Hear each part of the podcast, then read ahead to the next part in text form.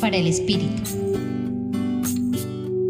Quizás hayas escuchado que nadie es profeta en su tierra.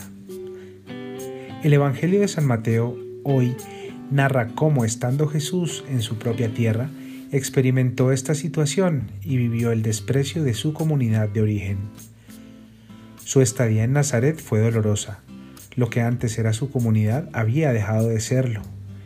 Quienes se esperaba fueran los primeros en aceptar la buena nueva, obstinadamente la rechazaban. Y no hubo allí muchos milagros, porque donde no hay fe, Jesús no puede obrarlos. Tratemos de experimentar interiormente lo que vivió Jesús.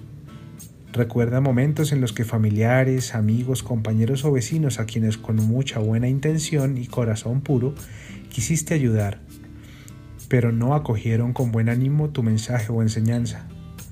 Sabías que les serviría para crecer, ganar en esperanza y tranquilidad frente a alguna situación particular que atravesaban, pero no escuchaban ni entendían, e incluso te cuestionaron por querer acompañarlos.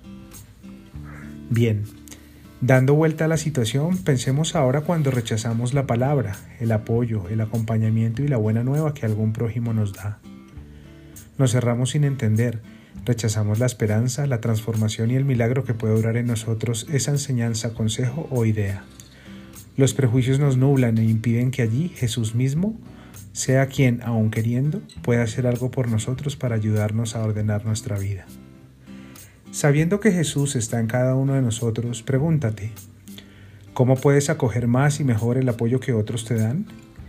¿Cómo puedes confiar más en las personas y abrirte para aceptar sus enseñanzas?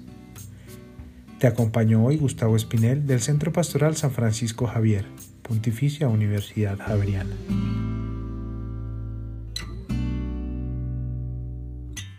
Escucha los bálsamos cada día entrando a la página web del Centro Pastoral y a javerianestereo.com.